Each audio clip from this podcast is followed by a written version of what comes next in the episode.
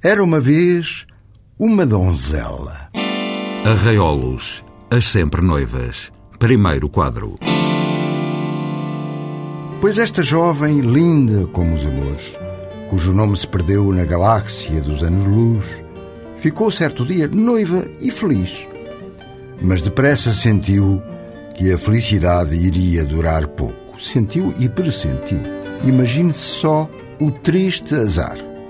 Vivia-se um tempo conturbado das constantes lutas entre cristãos e mouros, e no próprio dia do casamento, Arraiolos foi atacada por uma turba árabe e o prometido, soldado cristão, teve de correr ao combate.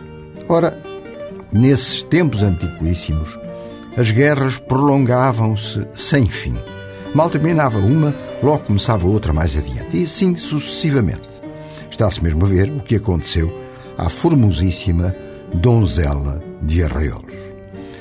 Quando, muitos anos mais tarde, o pretendente marido enfim regressou e quis casar com ela, a jovem, mergulhada em tristeza por ter perdido entretanto a frescura da juventude, escondeu-se e tardava em aparecer. E os convidados da boda esperavam, esperavam e desesperavam.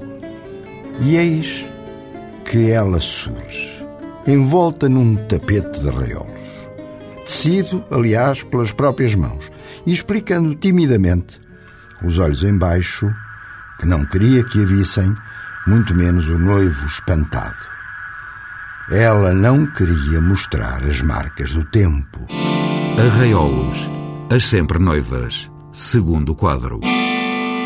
A segunda sempre noiva de Arraiolos que aparece no episódio chama-se Beatriz, filha lindíssima de um tal Dom Álvaro de Castro, por sua vez irmão da malograda Inês de Castro, e primeiro conde de Arraiolos. Beatriz, jovem dotada de fulgurante e irresistível beleza, fora prometida a um castelhano, diz-se que chamado Afonso de Trastâmara, que se enamorara dela perdidamente. Porém, nesse tempo, Corria o ano de 1384. A situação militar entre Portugal e Castela era muito difícil. Vejamos: Lisboa cercada pelos espanhóis, o trono português vago, havia apenas um tal mestre Davis que valentemente comandava a resistência. Ora, sem que a lenda o explique, Beatriz de Arraiolos vivia em Lisboa, bem próximo da corte, e o mestre Davis, vá-se lá saber porquê, conhecendo-a, decidiu casá-la com um nobre espanhol que deixara entrar na capital, um tal Dom Pedro Álvares de Lara.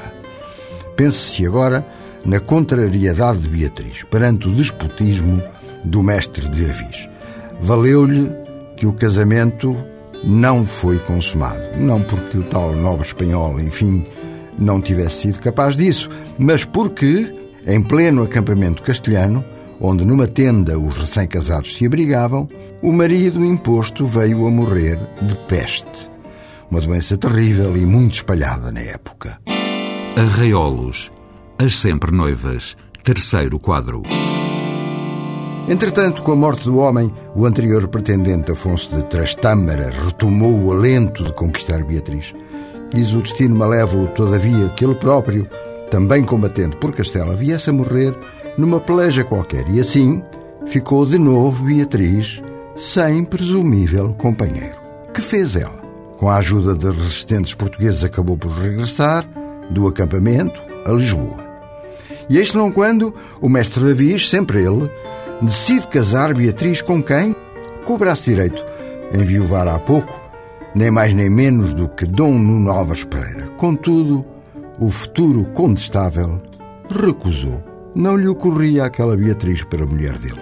Vai daí, o mestre Davis não descansou enquanto não arranjou marido para Beatriz, que um certo Fernando Afonso rondava, aliás, rondava e rondava, e até acabou por casar com ela secretamente. O caso teve, no entanto, um fim trágico. Por qualquer razão obscura, o mestre Davis decidiu implicar com este Fernando Afonso e, mais do que isso, mandou executá-lo na praça pública e lá ficou de novo Beatriz sem marido. Arraiolos, as sempre noivas, quadro número 4.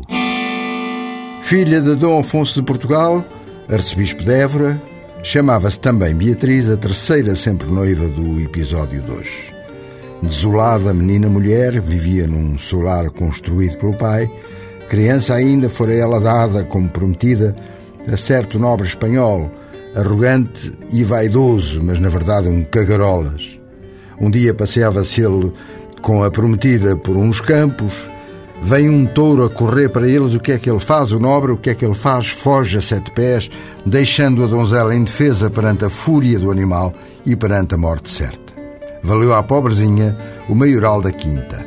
Garbosamente a socorreu, levou-a na garupa da égua para a casa dele e acontece que Beatriz, vem em todos os livros do amor, se apaixonou perdidamente pelo Salvador. Ah, meu bom maioral, salvaste-me a vida, deste-me a vida de volta, pois eu dou-te a minha vida. Sou tua, se me quiseres. Arraiolos, as sempre noivas, quinto e último quadro. Sucede que nesses tempos tão remotos, menina nobre não podia casar sem mais nem menos com o primeiro plebeu que lhe aparecesse pela frente. E assim ficou, só, tristérrima e abandonada pela Macina, esta Beatriz de Arraiolos. Por opção irremediável, escolheu permanecer solteira toda a vida e, mais do que isso, rejeitou, sem cessar e com firmeza, não, não e não, a fila interminável de pretendentes.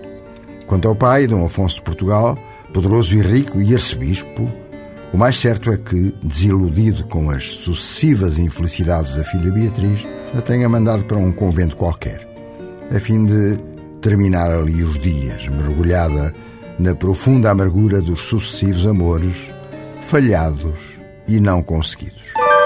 Moral da história: no amor não há último adeus, senão aquele que se não diz.